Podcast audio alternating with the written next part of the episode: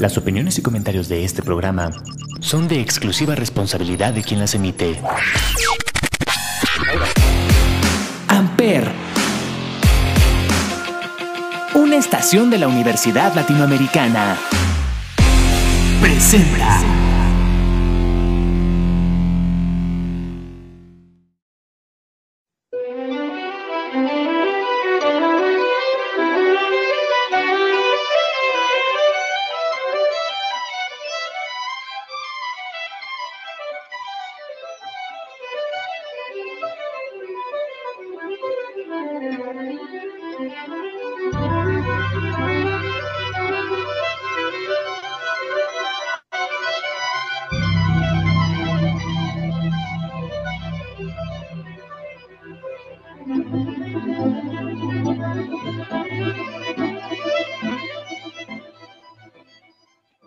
Todos, bienvenidos a este podcast llamado 35 milímetros a través de Amper Radio de la Universidad Latinoamericana y como todos los jueves nos acompaña Olivier. Olivier, ¿cómo estás? Hola, Ismael, bien aquí como siempre, con gusto de estar empezando una nueva temporada de sonidos, no, no sonidos, ¿no? 35 milímetros por Amper Radio, ya confundo Así es. Y podcasts. Recuerden que estamos estrenando séptima temporada. ¿Sexta? Sí, ya, ya es la séptima. Es la séptima, ya llevamos eh, más de tres años, casi, no, un poquito menos, ¿no? Porque son cuatrimestres o son semestres. No recuerdo cómo funciona. Son semestres. El... Entonces llevamos tres años, ¿no? Tres años en este podcast, estamos estrenando temporada.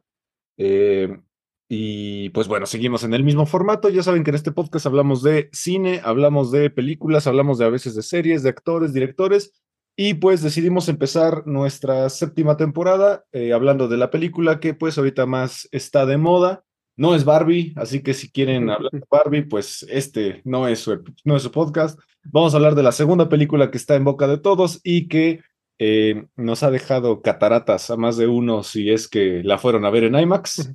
Eh, estamos hablando de Oppenheimer, de Christopher Nolan. De Christopher Nolan, sí, una película que se estrenó el 20 de julio del 2023, junto con Barbie, precisamente, que hizo este fenómeno mundial que le pusieron Barbenheimer. Barbenheimer, así es. Sí, y que pues revivió bastante la taquilla del cine, ¿no? La verdad es que, sobre todo Barbie, pero Oppenheimer como que se hizo esta, este fenómeno, ¿no? que, que, la gente quería ir a ver las dos, el, inclusive el mismo día, algunas personas como yo. Sí, de hecho, yo no había, yo no recuerdo haber visto dos películas que tuvieran esta hermandad tan amable, porque normalmente muchas películas tienen esta rivalidad de taquilla. Eh, por lo menos Oppenheimer y Barbie me parece que es una situación única, que no recuerdo que haya pasado, que tengan dos películas, eh, la amistad suficiente, sin cero rivalidad, como para promocionarse una con la otra, ¿no? O sea, Margot Robbie promocionaba que vayan a ver Oppenheimer y Cillian Murphy, Christopher Nolan promocionaban que fueran a ver Barbie. Pues sí, la verdad no tuvieron rivalidad, así se apoyaron, como dices, y, y les funcionó. La verdad fue algo que, que funcionó muy bien en cuanto a marketing y son pues dos de las películas que mejor han funcionado, pues no solo en el año, sino en la historia del cine. Ya tienen algunos récords las dos, ¿no? Sí, es correcto. Eh, para mí también Oppenheimer revivió un poco el cine bélico. Eh, que, no es tan bélico en sí, o sea, tiene una temática orientada en la, en la guerra, en la Segunda Guerra Mundial más propiamente, pero no es, una, no es una película donde vayamos a ver ni tanques ni soldados, solamente está ubicada en un periodo histórico de guerra y todo mundo quizá pensaba que Avatar quizá iba a ser la película que rescatara eh, el cine post pandemia, pero creo que más bien estas dos fueron las que realmente lo están rescatando, ¿no?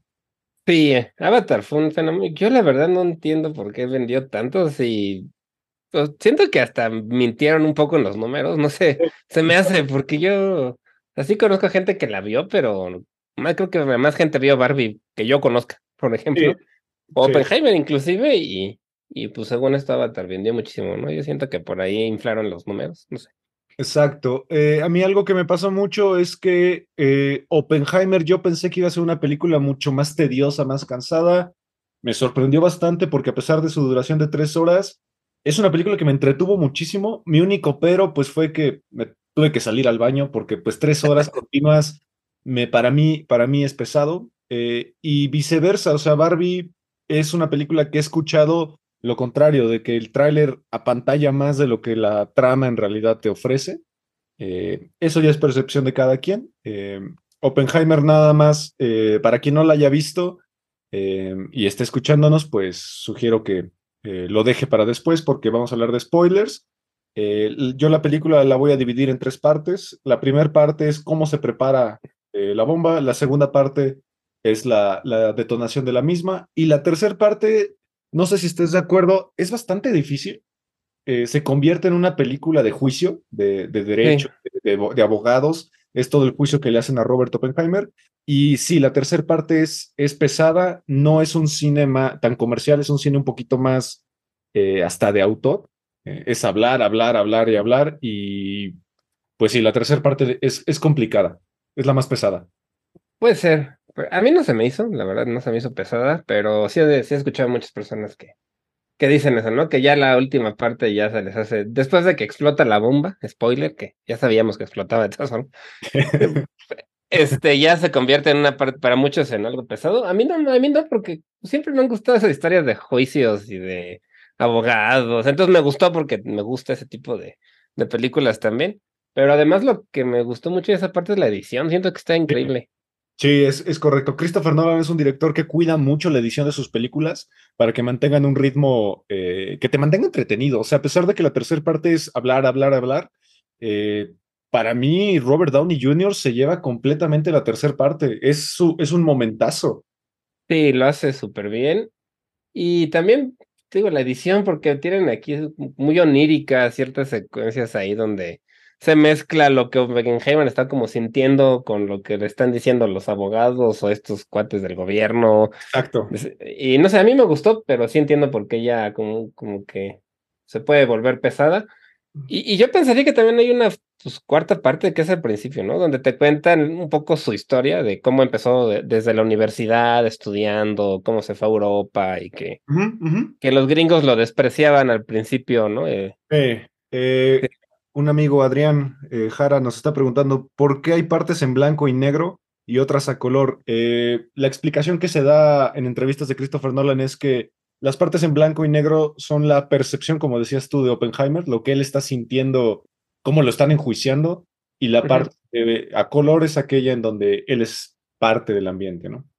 Sí, además lo hace mucho este Nolan, por ejemplo, en la Dunkirk lo hace también, pero con el, el aspecto, la relación y es un poco para que puedas llevar el, tiempo, ¿no? O sea, para que como su edición es no lineal y te va mezclando distintas épocas, para que puedas, o sea, este, captar de en qué época está, ¿no? Entonces, cuando es blanco y negro es una parte y cuando está color es otra, ¿no? Entonces, así puedes como distinguir sin confundirte tanto con la edición tan rara que tiene a veces.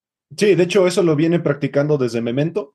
Eh, Memento, recordemos que hay unas partes en blanco y negro donde es la percepción del tiempo en presente y todo lo que es a color es la percepción de recuerdos, ¿no? Entonces, este, aquí lo vuelve a poner en práctica. Lo blanco y negro es cómo siente Oppenheimer que lo están, como persona, cómo lo están invadiendo, o sea, cómo están hablando de él. Y lo que es a color es aquello que, en donde él es un personaje más, ¿no?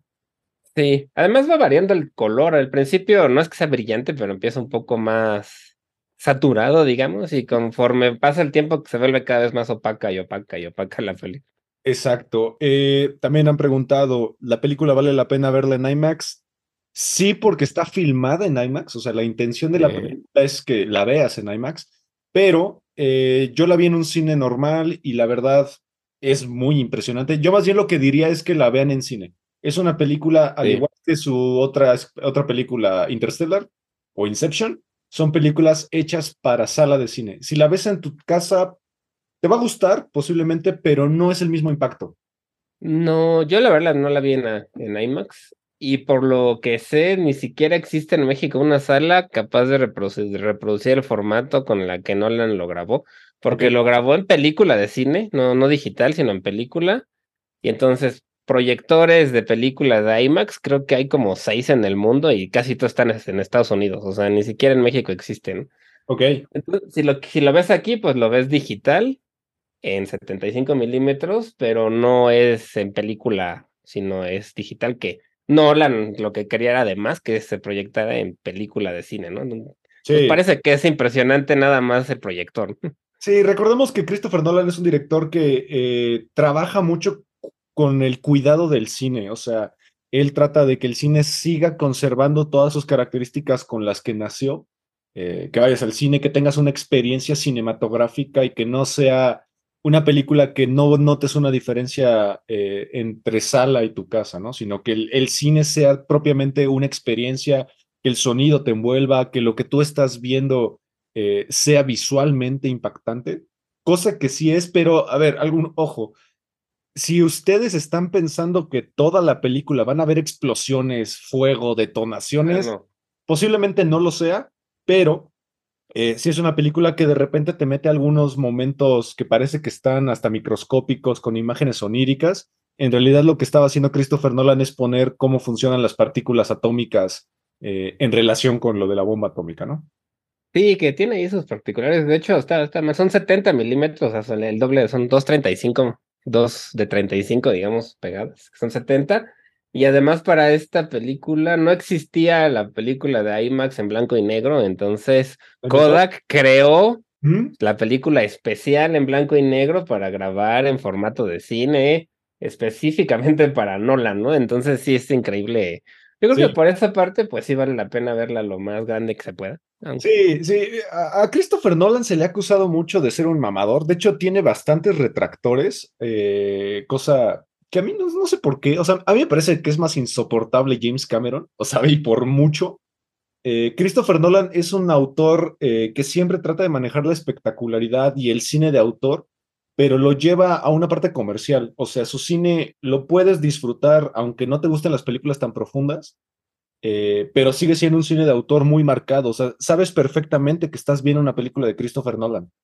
Sí, se identifica bastante bien por ese tipo de cosas, por la fotografía, porque es muy técnico, porque no usa efectos digitales. Oppenheimer tiene esa característica que él dice que no tiene ni un solo efecto digital, que todo es análogo todas, a lo largo de la película usan mucho para la edición chispas y como átomos, fuego, este, todo lo, todo, todo lo grabó de verdad, o sea, no, no hay nada digital y eso se me hace increíble, ¿no? O sea, es, inclusive la escena de la explosión más importante, no es digital, es de verdad. Y por ahí creo que hicieron varias explosiones pequeñas, similares a una atómica para poder grabar lo más parecido a un hongo nuclear. Y o sea, hizo de hecho, cosas que pues ya nadie se atreve por lo caras y por lo difíciles. Sí, de hecho, la, antes de que se estrenara la película, como que la promoción vendía mucho de que la explosión iba a ser una explosión nuclear controlada a nivel escala pequeña.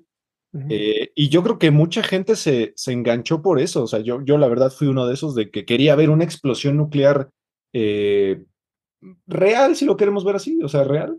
Eh, y la verdad, la escena de la explosión es, es increíble porque Nolan hace un efecto tan inteligente que es, aquí viene un spoiler para los que no han visto la película, es en total silencio. Una explosión, todos nos imaginaríamos que sería un ruido eh, inimaginable y él lo decide hacer en un silencio sepulcral, con una construcción de escena que es tensa, tensa hasta que llega al clímax y es un silencio absoluto.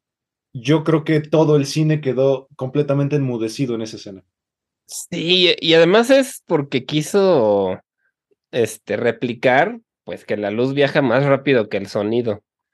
Entonces, cuando se ve la explosión, pues no se escucha nada y segundos después, o no sé si minutos, como segundos, sí, segundos. De pronto se escucha el audio. Yo me espanté, o sea, no me lo esperaba. y, me encantó porque hace mucho que no sentía yo como esa emoción de algo real, porque cuando me cayó el 20, ah, pues sí es cierto, o sea, el sonido viaja mucho más lento que la luz y entonces por eso se tarda tanto en escucharse. Y es, un momento que a mí me, me sorprendió y me, me gustó mucho porque está muy bien hecho. Y además esa construcción de escena es increíble porque a pesar de que tú no estás ahí y sabes qué va a pasar, porque pues todos hemos leído la historia, supongo, de la explosión nuclear, temes por la vida de todas las personas que están ahí porque dices, güey, o sea, están presenciando una explosión nuclear que yo he leído que destruyó todo Hiroshima, todo Nagasaki, y estos güeyes están a qué, a 15, 16 kilómetros de distancia. Más kilómetros, sí, y además sin sin protección. Pues sin protección real, o sea, ya pues realmente ni sabían las consecuencias que podía tener eso, entonces pues se protegían así como con lentes de, de soldador. ¿Cómo se llama el, el, tipo este que se pone como bloqueador solar? Porque ah, se pone bloqueador, sí. No le da miedo que la explosión lo pulverice, le da miedo que le dé cáncer, o sea, eh, te, Pues te habla sí. un poco de la ignorancia de la época, ¿no? Sí, como cuando veíamos el eclipse ahí con una radiografía, cosas así. Sí, Pero sí. esto es con el con una explosión nuclear y, y pues la verdad es que yo siento que está muy muy bien lograda y te genera un suspenso que es una película que todo el tiempo te mantiene en suspenso en tensión a pesar de que ya sabes históricamente qué sucede. Sí, digo, no hay spoilers tan No, en esta película porque pues cualquier documental te dice qué pasó. Sí, Simplemente y, y, bueno, la mayoría ya sabemos lo de las bombas, que explotó, que lo lograron hacer y por ejemplo, yo sí conocía a Oppenheimer, no estaba, o sea, no sabía su historia a profundidad, sabía que lo que había hecho y, y pues que había terminado pues mal con Estados Unidos, este, filosóficamente, pero no sabía qué profundidad, ¿no? Pero siento que la gran mayoría pues ya vimos este, esta historia, entonces no, a pesar de eso, de todas formas siento que te mantiene tenso. Así es. Eh, vamos a hablar un poco del cast. El cast, pues, claramente lo, lo liderea Cillian Murphy y Robert Downey Jr., que la verdad todo mundo ha discutido si es el mejor papel de Robert Downey Jr. Yo creo que en una película seria, sí. Porque digo, su, su Iron Man es increíble. Todo mundo tiene esa eh, nostalgia porque él es Iron Man, pero la verdad aquí Robert Downey Jr. como Lewis Strauss, que es este eh, cien- es un científico, sí, ¿no? Pues era más bien político, ¿no? Como de la político. Cámara de Comercio y, Sí, eh, y era el, como el del comité de, del atómico, ¿no? En Estados Unidos. Exacto, y que quiere desprestigiar a Oppenheimer porque lo están acusando de comunismo, ya que Oppenheimer en algún momento en un juicio lo, lo humilló, entonces él trata de vengarse, y la verdad es un Robert Downey Jr. que desprecias, quieres que neta no gane. Pero además todo empieza por algo tan estúpido, o sea, siento que eh, ahí demuestran mucho luego el, el ego, ¿no? Cómo tenemos un ego tan grande que pensamos que somos tan importantes y que están pensando en nosotros y este tipo seguramente me vio feo y entonces quiere Sí. decir, para Sí. que resulte que ni lo pelaban y el cuate se super ardió por algo que ni era para él, ¿no? Sí, o sea, solamente pues le caías mal a, a la mente más importante de la historia de la humanidad, que era Albert Einstein, y solo le caías mal, simplemente. Pero ni hablaba, de- o sea, el cuate No. también es spoiler, pero él, él estaba súper sentido porque él pensaba que algo le había dicho Oppenheimer a Einstein para que se enojara con él, ¿no? Lo dejó, o sea, no le hicieran caso. Exactamente. Y resulta que ni lo mencionan en la conversación que él pensaba que le habían dicho algo para que se enojara o para que no Sí. lo- le cayera Muy- mal, ¿no? Muy bien construida esa parte, ¿no? Como que es un Sí, pues- de toda la película donde todo el tiempo, bueno, más bien es un MacGuffin, todo el tiempo estás pensando de qué habla, de qué habrán hablado Oppenheimer y Einstein sobre este güey, de qué es la conversación. Oppenheimer seguramente convenció a Einstein de que se uniera a, a él para derrocar a, a Louis Strauss, pero no, nada que ver, ¿eh? No, ni lo pelaban. No, ni siquiera hablaban de él, pero bueno. Florence Pugh también está en esta película. Emily Blunt, que son las dos actrices principales. Emily Blunt como la, la esposa en su momento de Oppenheimer y Florence Pugh como su amante, Amante. amante comunista. Era del- como su verdadero amor, realmente, o sea, como que ella de la que sí se había enamorado así profundamente, ¿no? Así es. Y Kitty Oppenheimer, que es Emily Blunt, pues era su esposa como nomás por... Porque como que en ese entonces da a entender de que la gente se casaba, ¿no? Así nomás porque sí. Pues sí, y además como que sí se la- los apoyaban mutuamente, ¿no? Era como... Sí, exacto. Eh, Matt Damon, que la verdad Matt Damon nunca me ha caído bien, nunca me se me ha hecho un gran actor, pero aquí muy bien. Es un, es me cae bien, Sí, lo hace bien, pues es un militar pues, pues, ignorante. que hace todo por órdenes y porque quiere pues, tener éxito en su misión, Sí, de acuerdo. pero que pues al fin de cuentas sí apoya en lo que puede a Oppenheimer, ¿no? Porque también tiene el interés de, pues, de cumplir la misión y crear la bomba y todo eso, pero que es un cuate que, que pues dentro de su forma de ser no era tan, que será? Pues como tan prepotente o como otros, ¿no? Por ahí sale otro que es el, como el torturador de los militares, que se ve todavía más, Sí, más mala persona, ¿no? exacto. Eh, para sorpresa de muchos, Josh Peck está en la película, que es, eh, si lo recordarán por Drake y Josh, que le dieron uno de los papeles más importantes de la película, a pesar de que el tipo sale que 20 minutos, él es el que tiene que pulsar el botón para lanzar la prueba, eh, que es un papel que, pues la verdad, eh, muchos se lo hubieran disputado. Eh, Josh Hartnett, que hace años no veía a este tipo, yo la última vez que lo vi fue en Pearl Harbor. En Penny Dreadful yo lo veí, en una serie de HBO. En Penny Dread yo no lo conocía más que de, de Pearl Harbor y me dio mucho gusto verlo porque en Pearl Harbor me gusta mucho su personaje. es un actor que no veía. No me acuerdo de su personaje. De... Sí, él Pero ese es un actor que sí, o sea, de, sobre todo de joven era muy popular. Sí, exactamente. Hay un cameo por ahí de Gary Oldman, eh, que Gary Oldman en casi toda la filmografía de Christopher Nolan de repente aparece. Aquí. Y que ya completó a todos los presidentes de la Segunda Guerra Mundial, creo. Exactamente, es Harry S. Truman, que a mí me costó unos segundos darme cuenta que era Gary Oldman. Está muy bien explicado, muy, muy bien. Eh, salen personajes importantes históricos también, como pues, Heisenberg, por ahí está, Niels Bohr, que está interpretado por Kenneth eh, Branagh, que seguramente lo conocerán porque es el maestro estúpido de Harry Potter 2. Sí, cierto. Este, pues Einstein también aparece. Einstein es Tom Conti. Eh, este actor que interpreta a Edward Teller, que es el que quiere hacer la bomba H, es este Ben Que él es un director, ¿no? Es el director de, de Uncut James. Y... Uncut James son los hermanos Abdi. Son ellos. Sí. Sí, sí, este, ese dato se me hizo curioso. Sí. Casey Affleck, también el hermano de Ben Affleck, por ahí. Ah, pues él era el maldito, el, el militar maldito. Exactamente. Y pues bueno, Cillian Murphy se lleva la película, eh, lo hace bastante bien, aprendió otros idiomas para algunas conferencias que de repente daba Oppenheimer. Alemán, ¿no? Sobre todo. En alemán, exactamente. Eh, la película yo creo que a nivel actoral, eh, Cillian Murphy está un poquito contenido porque así debe ser. O sea, no es un actor que de repente tenga reacciones, sino que si se dan cuenta toda la película está como muy sereno.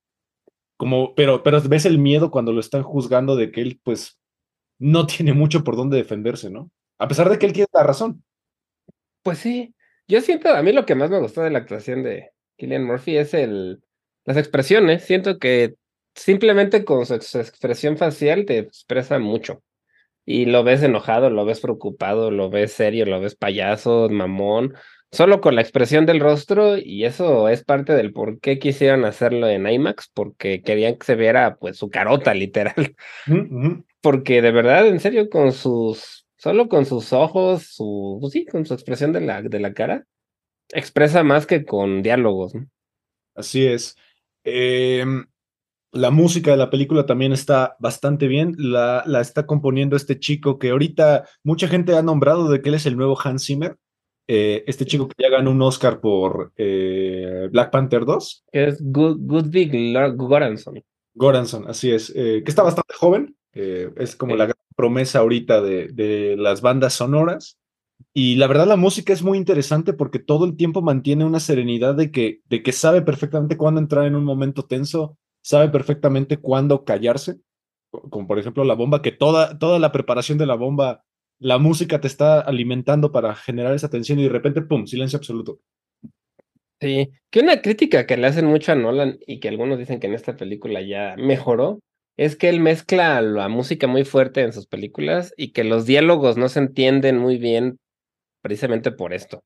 Que, que, y que lo hace adrede, o sea, no es algo que sea un error, sino que a él le gusta como que trepar la música y eso hace que los diálogos se entierren mucho y mucha gente, inclusive gringos, se quejan de que no entienden los diálogos, de lo fuerte que está la música. y en esta parece que ya se contuvo, este, ya es, o sea, todavía sigue estando fuerte, pero ya se entienden mejor los diálogos.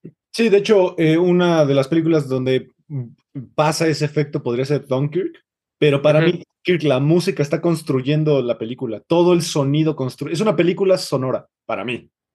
Sí, yo creo que lo que quiere es generarte angustia, así es como que no escucha y tratas como de desesperar, esa, esa, desesperación que se siente cuando no entiendes bien lo que está diciendo alguien. Exactamente. Sí. Diciendo que lo hace así, pero en este caso, pues yo no sentí eso y, y bueno, que pues, si la ves con subtítulos, pues es más fácil, ¿no? Exacto. Eh, otra parte que hay que discutir un poquito es que mucha gente ha argumentado de que de repente la película se pone muy técnica eh, en cuanto a la, la, física de cómo se genera el plutonio a través del bombardeo de electrones del uranio 235 y que mucha gente dice, es que no le entiendo a la física. Yo creo que la película explica muy bien la física y no se clava mucho para gente que no entiende. Para mí sí es... Yo, yo, sí lo entendí y la verdad es que yo no, o sea, de física no sé nada en cuanto a matemáticas ni de ese estilo y los conceptos pues los entienden, yo siento lo que sí, ¿no? O sea, en los pizarrones ya eso hay ecuaciones ahí todas complejas que además sí son cosas reales, o sea, no es nada más que hubieran escrito garabatos, sino que sí, pero pues no tenés que entenderle para, pues no, porque siento que en los diálogos te van explicando bien lo que, de qué se trata, ¿no? Y cómo descubren la, la fisión y la fusión y los átomos y los... Pues siento que... A mí no se me hizo muy técnica, la verdad. No, a mí tampoco. Yo creo que la película se explica bastante bien. Eh, no, no te hace sentir estúpido en ningún momento, eh, porque lo importante no es la física. O sea, lo importante de mm. esta película es, es la, la tragedia de, de, de Robert Oppenheimer que, pues bueno, quien no haya visto la película o no se sepa la historia de Robert Oppenheimer, él fue el director del proyecto Manhattan. El proyecto Manhattan lo que pretendía es crear una bomba atómica, ya que estábamos en la Segunda Guerra Mundial y había muchos rumores de que Rusia, que Alemania, que los japoneses estaban ya trabajando también en una bomba atómica. Entonces, literal, era una carrera a ver quién creaba la bomba primero para ganar la guerra. Eh, los estadounidenses crean la bomba, de, la bomba atómica a través del uranio y del plutonio. Y eh, esto es la primera y la segunda parte de la película, y toda la tercera parte se trata sobre el juicio que le hacen a Robert Oppenheimer porque se le acusa de simpatizar con el comunismo y que por eso quería hacer el desarme de las bombas, ¿no? Sí, un, es una, hay una ironía, ¿no? Del, del destino, porque empezó siendo pues un héroe nacional en Estados Unidos, que muchos lo consideraban pues el que había pues prácticamente acabado con la Segunda Guerra Mundial a través de la bomba atómica. Y pues terminó siendo todo lo contrario, ¿no? Acusado de traidor, de comunista, de lo peor. Y pues realmente fue porque él parece ser que pues se dio cuenta de lo, lo que había hecho, ¿no? Y de, de los remordimientos, pues intentó evitar que volviera a pasar otra vez eso y que se volviera una pues una carrera armamentista imparable, ¿no? Que terminara en la destrucción de la humanidad, literalmente. Entonces, pues parece que él por eso se dedica todo el resto de su vida después de la bomba a, pues a ser un pacifista y tratar de impedir que crecieran las bombas atómicas en el mundo. ¿no? Así es. De hecho, eh, la película, más allá de la física, creo que habla más sobre la ética eh, sí, está bien o está mal todo el armamento nuclear. De hecho, hay una escena que me parece, a mí después de la, explosión de la bomba, me parece la escena más fuerte, que es cuando Oppenheimer le avisan que ya explotaron la bomba en Hiroshima y Nagasaki, y esa cara que hace Cillian Murphy de, de que está a punto de llorar, porque en ese momento cae en cuenta lo que creó. Y, y, es donde empieza la gran, la famosa frase de, del libro, ¿no? De, bueno, eh, inspira en un libro esto, este, esta película, que habla sobre que él se convirtió en la muerte y es el destructor de mundos, ¿no? Que es para mí la frase más, más increíble que hay. Spider Wars, que es el libro se llama Prometeo Americano, ¿no? Que también es una, pues es un de la mitología griega, ¿no? Que les da el, el fuego al hombre y entonces lo castigan de por vida los dioses a Prometeo. Así es. Y algo parecido le pasó a él por darle pues el fuego que vendría siendo la, la bomba atómica, terminó castigado por los gringos, Así su propia gente. Así es. Eh, algo importante es que todo, casi toda la parte de los juicios que se le hacen a Robert Oppenheimer fueron un montaje que literal su juicio fue en una oficina montada eh, por, por Lewis Strauss. Y yo a quien más odié en la película, además de a Robert Downey Jr., fue al abogado de, de ah, sí, ataque y ataque y ataque. O sea, la neta, ese güey genera toda la tensión de la tercera parte, porque le está gritando, está atacando, lo está amenazando. Este Jason Clark Jason Clark, así es. Y la verdad, sí, sí, lo se da a odiar. El cuate, pues digo, como abogado, pues estaba haciendo un buen trabajo. Sí. Pero pues había uno que pues era pura mentira lo que estaban diciendo y que realmente le, le, pues, le estaban sacando su vida privada para un afectarlo y juzgarlo por algo que pues pues no tenía nada que ver con, pues con lo que estaba juzgando, ¿no? Con la ciencia. ni con ciencia, ni con las bombas, ni con nada. A mí es lo que me gusta mucho de esas secuencias porque él, ejemplo, él está en este cuarto que es todo chico, encerrado, siendo atacado por estos abogados. Y él luego, hay un momento en el que empieza a imaginarse a la Florence Pugh ahí desnuda, ¿no? La, bueno, se la imagina a su esposa en ese momento. Que estaba ahí atrás escuchando todo cuando lo, le estaban diciendo que él, pues que había engañado a la esposa con esta mujer y que además había suicidado y, y todo. Y él empieza, o sea, todas estas secuencias oníricas en las que empieza a ver esto, que, que él de pronto está sentado desnudo también se me hace muy inteligente porque pues van a entender, o sea, el cuate se sentía encuerado ahí enfrente de, de estos tipos que lo acusaban y que le estaban sacando toda su vida y todo lo que había hecho enfrente de su esposa. Se me hizo muy, muy inteligente toda esa parte. Pues, por eso no me aburrió. Aparte te defrauda un poco eh, las amistades que en teoría habían ah, trabajado, porque prácticamente todos lo traicionan. Sí, todos. O sea, hasta pues su esposa se enoja de que por qué le dio la mano al tipo que acaba de declarar en su contra, ¿no? De hecho, hasta él a mí se me hizo que era un cuate, pues muy leal, a pesar de todo, fue leal con sus compañeros científicos que lo ayudaron en ese momento. A pesar de que lo traicionaron, pues nunca los acusan ni los ataca, hasta los protege alguno. Exacto. De hecho, hay una escena que ya es eh, cuando Oppenheimer es anciano, eh, donde le dan un premio y el mismo tipo que le dio la mano en el juicio, pues ahora se la deja tendida, ¿no? Y, y ese momento me pareció muy, muy buen, muy buen momento de la película. Sí, que la verdad es que él no murió tan grande, pues murió a los 62 años. De cáncer, ¿no? Le dio cáncer. De cáncer de esófago, me imagino, porque fumaba mucho, también todo el tiempo está fumando, se, se, se hace mucho énfasis en el que está fumando todo el tiempo. Sí. Y pues bueno, además estuvo expuesto a radiación años y años, ¿no? Entonces, seguro le tenía que afectar la salud. Exactamente. Eh, ¿La película podría competir a mejor película? Pues yo, yo creo que, o sea, sí. Estos por ahí rumores, de, escuchando rumores de que no va a calificar por las nuevas normas de inclusividad de la Academia de Estados Unidos. Ah, ok. No hay, no hay que porque, que porque ahora hay unas reglas que para hacer mejor película necesitas tener cierta representación que del, de otras razas que no sean blancos y cosas de ese estilo. Claro. Pero no he encontrado como información muy realista, porque algunos dicen que que no va a participar y otros que sí, pero que nada más tiene ahí como que demostrar que en la producción por ahí había alguien sentado y ya, ¿no? sí, porque ahorita si te metes a ver el elenco, no hay ninguna persona afroamericana, ni una. No, ni, ni, de ninguna otra nacionalidad, bueno, alemanes. Bueno, Rami Malek podría ser. Bueno, sí, por ahí él sí es, este, ¿de dónde es? Bueno, es ah, como de Armenia, alguna cosa así. Sí, Rami Malek es, es de California, pero seguro tiene ascendencias por ahí. Sí. Eh, no, hay nadie afroamericano. Este, toda la película, pues digo, por la época me imagino que por eso todo el elenco es como es. No, pues eh, claro, pues son los que están involucrados realmente y, y también, bueno, escuché ahí que también tuvo que ver con lo de Barbie, ¿no? Que, que algunos la criticaron porque en la primera media hora no aparece ninguna mujer y que son puros hombres y que, que los papeles de las mujeres no son nada importantes a, mí, a mí no se me hace cierto eso porque salen pocas, pero son importantes en la historia. Emily Blunt tiene un papel bastante importante, o sea, ella prácticamente es la que lo, lo, eh, lo impulsa a que se defienda. Ella no quiere que, él sea un mártir, sino que sí se defienda. Florence Pugh es la que lo, lo incita a meterse al comunismo. Eh, por ahí hay una escena de, de, Florence Pugh donde sale desnuda. Me parece que es una escena que no le aporta nada a la trama. O sea, esa escena la podrían cortar y la película funcionaría. Pero yo tampoco creo que lo hayan hecho por morbosidad. Yo creo que más bien era para demostrar su relación, ¿no? Era como una relación apasionada y ya. O sea, pero no, no siento ni que haya sido por morbosos o por mostrarla desnuda y ya, sino. Claro, claro. Eh, Cillian Murphy, mejor actor, podría ganar.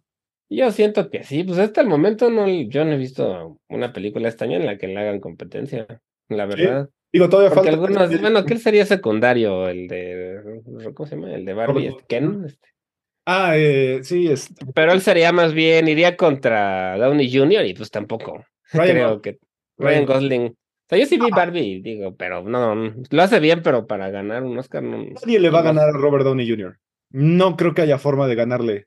si es el competidor más fuerte, dudo que alguien le gane. La verdad es el papel de su vida. Sí, la, sí. Y pues yo la verdad, yo no, yo no he visto a nadie que le compita tampoco a Killian Murphy este año. no creo. O sea, lo hace súper bien, a mí me impresionó y además siento que es un cuenta que se lo merece. Sí, es, es un cuate que tiene una trayectoria ya fuerte. Eh, Sí, antes bastante. películas muy buenas. Creo que esta es su película. series también. Sí, eh, Peaky Blinders, por ejemplo, por ahí. Peaky está. Blinders. Ujú. Eh, es, una, es un actor que siempre ha tenido como papeles más secundarios, pero no tan secundarios. Por ejemplo, en Inception es bastante importante él. Sí, en con Nolan ya ha hecho varias, también las de, era el espantapájaros, creo. Sí, sí, claro, claro. Este, en Dunkirk también es un personaje, pero este es Sí. el papel más importante de su vida, yo creo. Es un cuate como que inclusive en su personalidad, ¿no? Se ve muy reservado, muy callado, muy, este, que no, No pues de que no le, o sea, no, no le gusta como el estar reflector. en los reflectores, ¿no? Y además me da mucha risa, pues hasta es meme, ¿no? Que tiene siempre cara en las entrevistas como de ya me quiero ir a mi casa. Sí. sí, de hecho en todas las premiers siempre sale con cara de, de que se acaba de despertar y ya neta ya se quiere ir. Sí, sí, sí, sí. Este, ¿qué más íbamos a mencionar? Eh, la película, eh, como habíamos dicho, no tiene efectos especiales eh, generados por computadora. La película no tiene muchos efectos por ahí que sean tan impactantes como la bomba. De hecho, mucha gente dice que después de la bomba la película se cae. Eh, se cae un No, yo no creo, pero Yo, no, yo tampoco estoy muy de acuerdo. Yo creo que la parte del juicio sí es difícil, eh, porque prácticamente la película se transforma en una película eh, de abogados y de juicios, pero la verdad es, es muy tensa porque creo que la película termina de una manera muy satisfactoria. O sea, resulta como, como toda la audiencia quiere que resulte bien para Oppenheimer, ¿no? Después de todo el martirio en el que lo traen la última hora. sí, que también he visto que lo cuestionan un poco por eso, porque hay quienes dicen que, pues, que se está celebrando a una persona que causó un genocidio y que en la misma película, pues sí te lo pintan como un cuate que sabía perfectamente lo que estaba haciendo y que tenía un ego enorme y que realmente pues lo que buscaba era tener éxito, ¿no? O sea, él como Sí. que a toda costa quería que su proyecto saliera y demostrar que él era un físico chingón, ¿no? Exacto, Y pero yo creo que... Sabía que. Me acuerdo, a mí me sonó mucho esta parte en la que hacen ahí unos cálculos en las que dicen que se puede incendiar la atmósfera y que se puede acabar la Tierra y que hay una posi- y, y que hay una posibilidad este muy pequeña, pero posibilidad de que el mundo se vaya al carajo y de todas formas lo hacen. Sí, de hecho, Einstein se lo dice, o sea, le llevan los Sí. cálculos a Einstein y Einstein hace una expresión de, güey, podrías generar una reacción en cadena indetenible en la cual podrías destruir la Tierra. ¿Estás neta seguro y por ego? Literal, por ego dicen, sí, adelante. Le dice, pues es que es muy baja la, la posibilidad, ¿no? Pero Y- no es cero. Exacto, que es la que No le dicen cero. militar, ¿no? Así de, ah, no es cero, es un cercana a cero, ¿no? Y así, No es cero, pero exactamente. no es cero y pues, o sea, yo siento que no era un tipo inocente, para nada. Pero yo creo que hay que el personaje de Gary Oldman, Harry S. Truman, el presidente Ah, sí. de los Estados Unidos, le quita esa responsabilidad, ¿no? Porque va a visitar al presidente y le dice, oye, es que literal yo, yo y- causé casi casi el genocidio y Harry S. Truman se lo adjudica.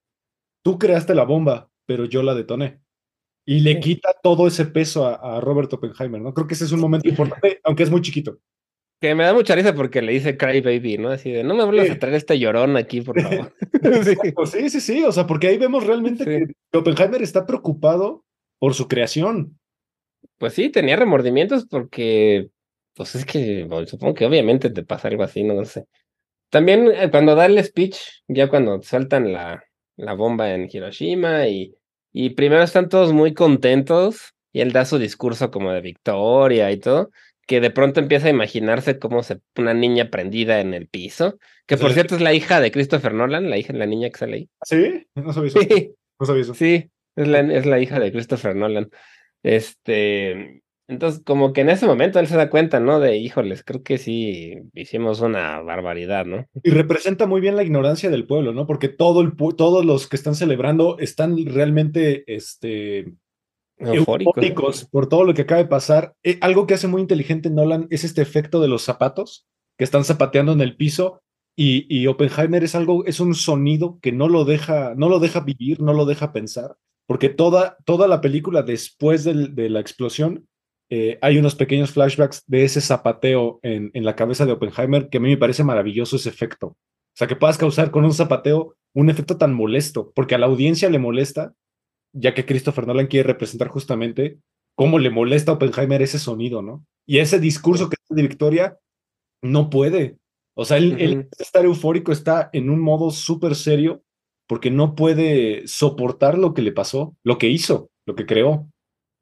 Pues sí, es que, y después ya empiezan a dar datos, ¿no? De que además se murieron 200 mil personas y que muchísimas más se van a morir por radiación y, y pues sí, yo sí entiendo perfectamente que haya terminado del otro lado, ¿no? Porque pues como ser humano, si eso no te da remordimiento, pues es que sí estás bien loco. Sí, y además eh, la premisa también de la película hablan mucho de que si no lo hubieran hecho ellos, los alemanes lo hubieran hecho. Sí, ese era el pretexto de todo. Alguien tenía que hacerlo primero. Y pues fueron los, los eh, americanos. Escena favorita de mi película, cuando están discutiendo en dónde tirar la bomba. Ah, sí. es hay un mono, no sé, no, ni quién era que dice en tal ciudad, ¿no? Porque ahí tuvimos nuestra luna de miel. Ahí, ahí te das cuenta de lo, lo inhumanos que pueden ser las personas. O sea, yo ah, no voy a tirar una bomba en un lugar porque ahí fueron mi luna de miel, pero en otro lugar sí porque esa gente no me importa y no conozco ese lugar. O sea, literal, la elección del estado, de la ciudad donde fue detonada la bomba fue meramente una plática en un cuarto al azar. Sí, ¿no? Y además dicen, no, en Tokio no, porque sería demasiado brutal. y, es una, porque es una ciudad culturalmente muy bonita. Además es muy bonita, ¿no? Pero tampoco puede ser en cualquier lado porque sí necesitamos dar nuestro mensaje, ¿no? Y así se ponen a discutir y ya escogen Hiroshima y Nagasaki porque era así como, ni tan grandes, pero sí se iba a notar y, o sea, una cosa horrenda. Sí, sí esa para mí es la, la mejor escena de la película, es esa. O sea, ahí demuestra perfectamente todo el meollo del asunto de la bomba.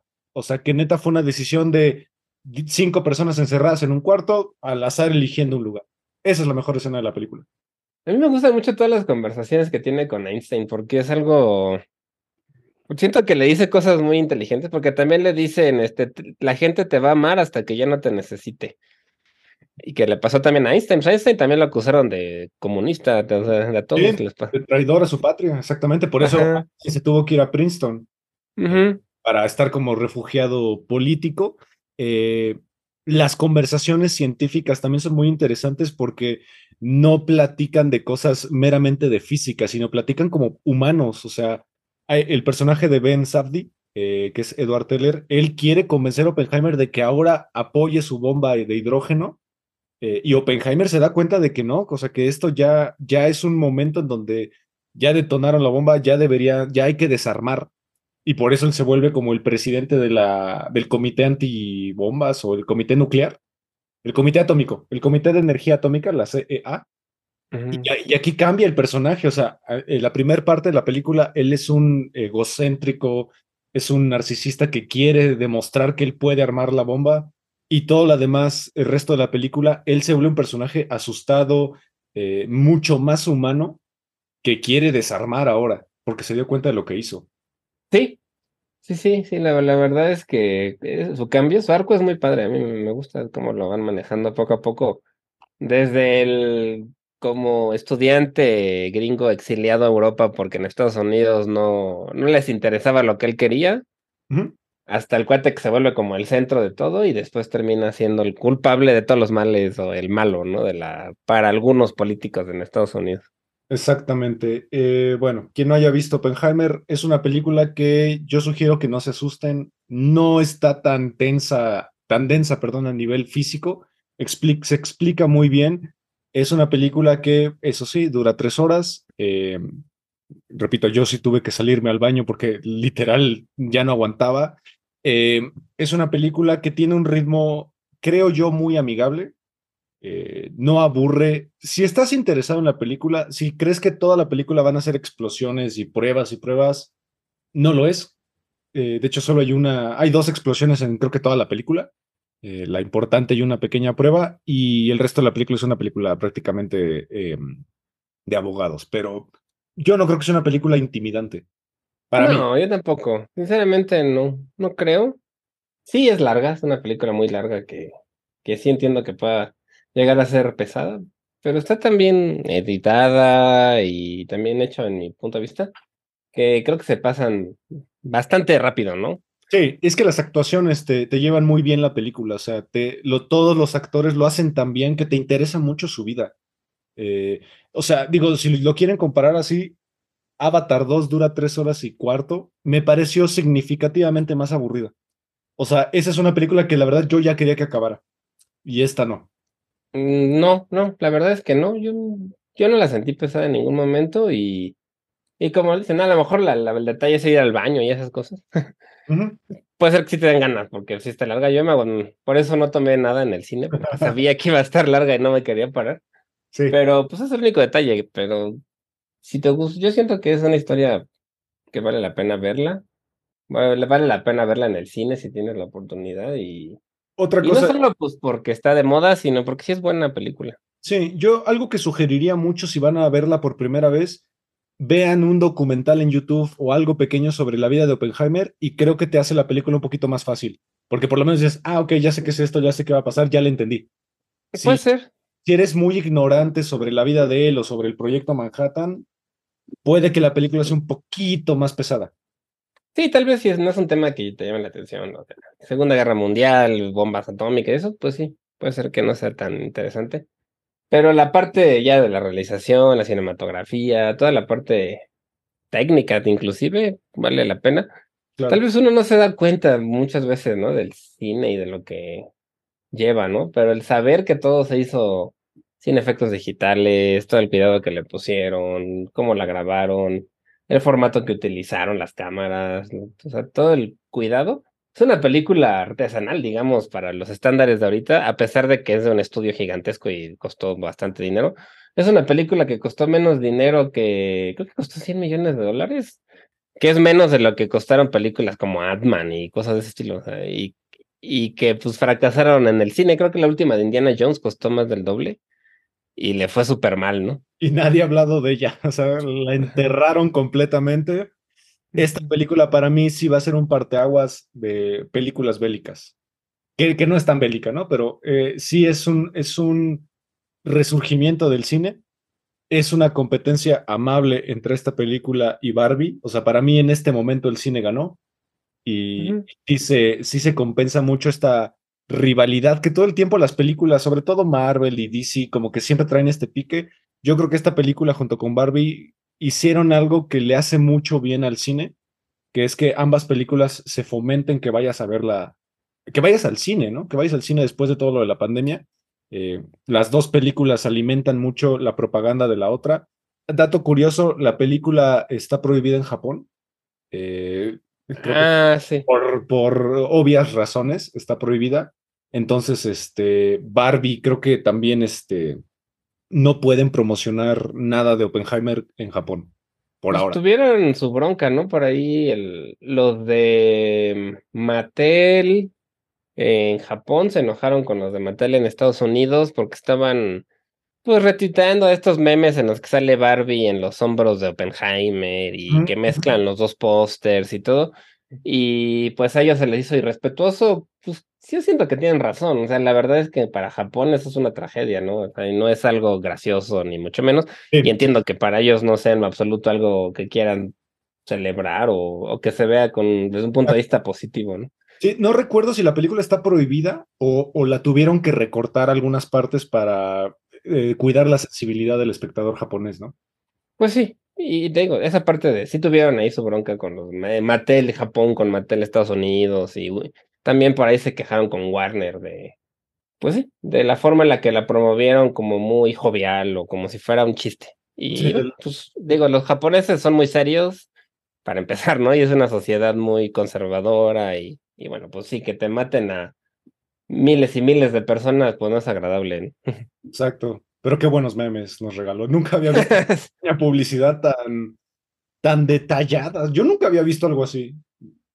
No, la verdad es que esa, como que esa conjunción de, de Warner con Mattel, creo que lo hicieron muy bien y pues la ayudaron de, de pasada a Oppenheimer.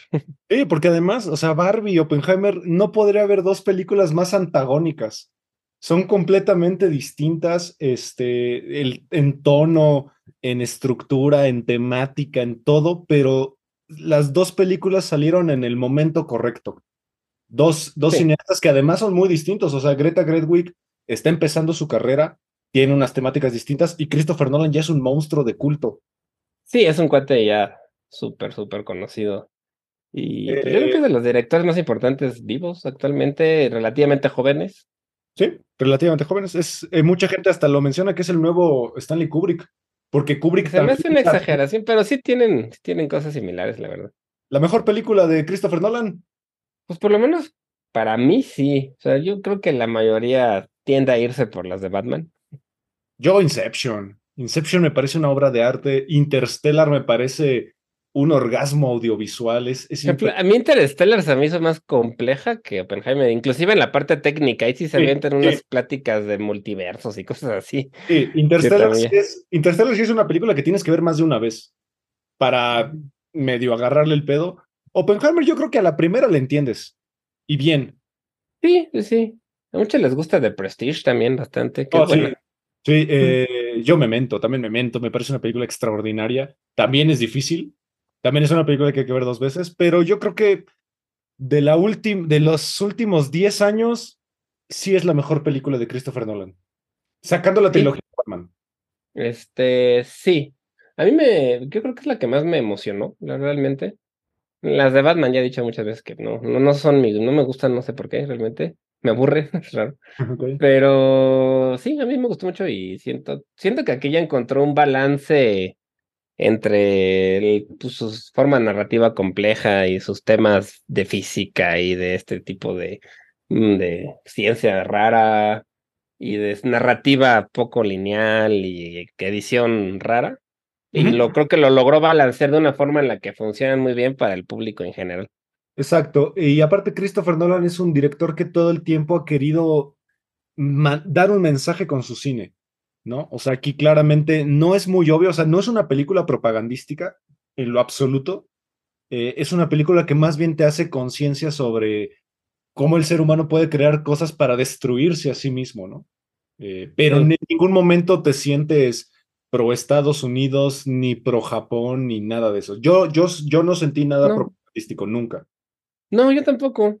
No, la verdad es que siento que fue una historia pues contada desde un punto de vista objetivo dentro de lo que cabe. Y personal, y ya. muy Ajá, personal. de lo que de lo que se dice que pasó con Oppenheimer, basado en un libro además que que no escribió Nolan, sino que ganó un Pulitzer y se ve que tiene una investigación detrás buena Así es. Y Eh, que pues sí yo no sentí tampoco el patriotismo en que suelen tener en las películas en Estados Unidos y eso no sino pues algo Digo- bastante objetivo.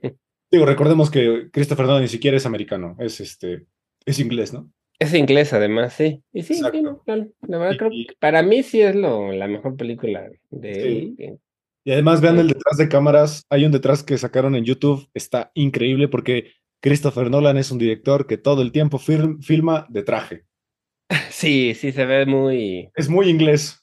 Sí, sí, sí. A mí lo que me cae un poco mal de él es que critica lo digital mucho y yo no siento que, o sea, en cuanto a filmar o grabar en cine en formatos digitales, pues no se me hace pues No tan crimen. negativo como él. Sí, no es un crimen. No, y además, pues la mayoría de la gente, pues es a lo que tiene acceso, ¿no? No cualquiera puede comprar, sobre todo ahora, película de cine. Pero en la parte de los efectos prácticos sí lo apoyo, o sea, me gusta mucho más. Sí. Vean el detrás de cámaras, por ejemplo, de Inception, cómo construyeron los escenarios, es increíble. O sea, cómo, cómo hacen estos sets que se pueden mover para que los actores interactúen. Eh, Christopher Nolan es un, es un director de la vieja escuela que adopta muchas cosas modernas, que más bien mm, trae el cine tradicional a tiempos modernos. Sí, sí, sí, sí, y siento que está, está bien. Pero hace poco vi la de Flash, la última, Ok. y si te das cuenta, pues al nivel que han llegado del abuso de los efectos visuales, que ya se ve ridículo. O sea, ¿Y cuánto en serio, costó? ¿Cuánto pues costó? yo creo, creo que tres veces más que la de Oppenheimer. Sí, o sea, no, no, no, no tiene relevancia. O sea, tú, tú pensarías que una película con el triple de, de presupuesto sería una obra de arte y, y no. Para mí el caso más, más claro es Avatar. Avatar 2 es una poronga, es una pésima película. Horrible. Sí. Yo, literal la vi y a las a los 45 minutos, si no, me si no mal recuerdo, vi mi reloj y dije, maldita sea, lleva 45 minutos y ya estoy hasta la madre de ver estos monos azules. Y esta película, ¿no? De repente dije, ay, explotó la bomba, ya llevamos dos horas y no, no, no, no contemplé el tiempo, no lo medí. Se me fue muy rápido. Sí. Sí, no, la verdad está bien y, y eso vale es, la pena. Es difícil en cine largo, en cine de tres horas es difícil, ¿eh? Sí, sí, sí, sí es difícil. Sí, la, la verdad es que cada vez tienden a ser más y más largas las películas y creo que, que ya tres horas es bastante y para que no se hagan aburridas está muy bien. Sí, porque también vi, vi hace poco Vivo is Afraid, la nueva película de Ari Aster, dura tres horas y cachito, y me costó un huevo ver esa película. O sea, no, a pesar de que es Joaquín Phoenix, la neta es una película que voy a admitirlo, no la disfruté. Me pesó mucho, dura tres horas y cuarto. Eh, creo que Oppenheimer es uno de los pocos ejemplos de una película de tres horas que no sea de superhéroes, porque recordemos que Endgame dura tres y media, una madre así. Y, y, y bueno, es rápida, pero para hacer una película que no sea de acción o superhéroes y dure tres horas, es una película muy amable. Sí, sí, sí, la verdad es que sí. Y, bueno, o sea, si les gusta el cine dramático, normal, está, está muy bien. Pero sí no vayan esperando ver una película de acción porque nada que ver tampoco. Sí, es correcto. Y pues bueno, quisimos hablar de Oppenheimer para estrenar nuestra séptima temporada. Eh, seguimos insistiendo, es una película que hay que ver en el cine. Vale mucho la pena verla en el cine. eh, que si la quieren ver en su casa, adelante. Eso es lo que creo que la experiencia está diseñada para el cine, para una sala. Para mí. Para mí sí es una película Ah, sí. diseñada para sala. Sí, yo creo que esa es la mejor forma de, de verla. Pero bueno, si no, si, si no, pues tampoco creo que tenga nada malo verla en la casa. Pero sí, si se puede en el cine, creo que sí vale más la pena. Solo creo que es una película que no hay que ver en las filas de hasta adelante. O sea, yo creo que sí. No, te- y más si van al IMAX, no. pues no. Sí, yo creo que sí te salen cataratas si, si ves esta película hasta adelante. O sea, sí, sí sientes el madrazo eh, de la luz y todo eso. Entonces, pues bueno, gracias por acompañarnos, Olivier, otro, otro jueves aquí en 35 milímetros a través de Amper Radio de la Universidad Latinoamericana. Y gracias por un estreno nuevo de temporada. Sí, igualmente a ti, Ismael, gracias por otra temporada. Amper Radio igual, por el espacio. Y no se olviden de escuchar Sonidos en el Aire, nuestro programa de música. Y pues nos vemos la, la semana que entra. Así es, nos vemos el siguiente jueves y hasta la próxima. Hasta la próxima.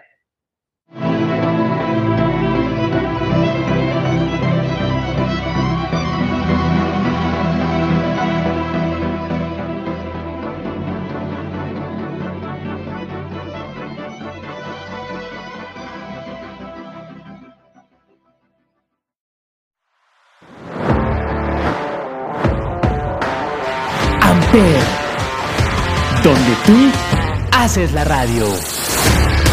Presentó.